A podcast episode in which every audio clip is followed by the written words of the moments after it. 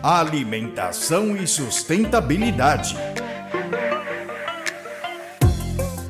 Espaço para reflexão e produção de conhecimento dos sistemas alimentares.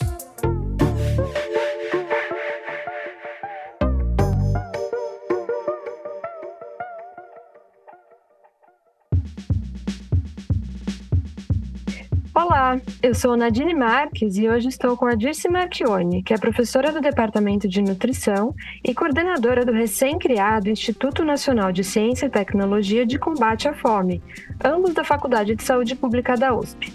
E é justamente sobre esse mal que atinge a humanidade de forma tão determinante que iremos conversar hoje: a fome, suas definições e contradições. Professora Dirce, como podemos definir a fome? Esse conceito tem a ver com o de insegurança alimentar, que temos ouvido bastante nos últimos anos? Cuidadinho. Fome e segurança alimentar não são exatamente a mesma coisa, mas estão muito relacionados.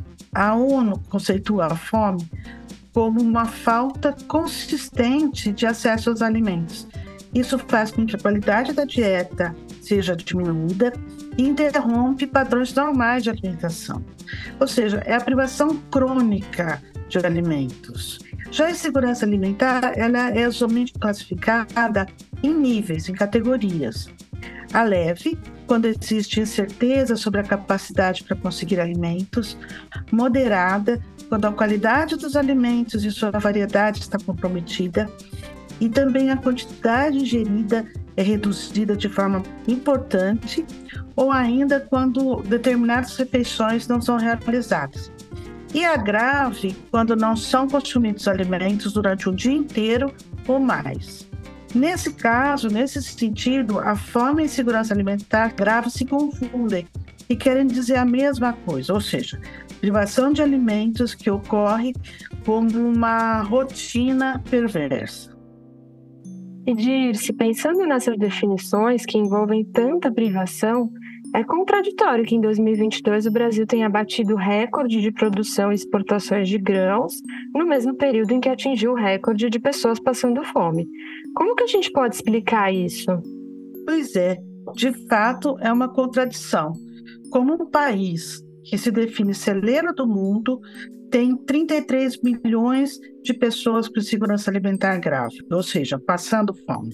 Mas, na verdade, já nos ensinava Josué de Castro, na década de 40, que a fome é um problema complexo, de raízes estruturais e que exige vontade política para o seu combate.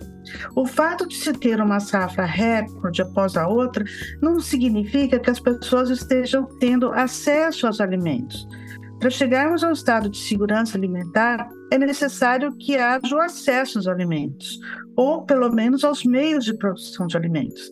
Que esses alimentos sejam de qualidade, que sejam seguros e que permitam que os indivíduos e suas famílias tenham uma vida saudável.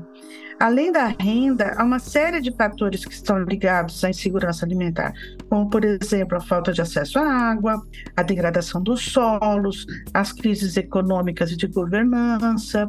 Além disso, as mudanças climáticas hoje têm o potencial de ameaçar a segurança alimentar das pessoas por esses fenômenos climáticos extremos que estamos assistindo, como chuvas, secas, que afetam a produção de alimentos, por exemplo.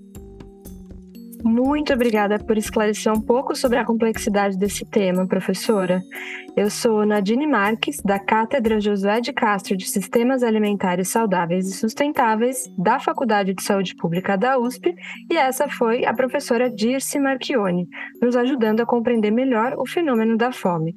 Confira outros episódios do Boletim Alimentação e Sustentabilidade em jornal.usp.br. Te encontro lá.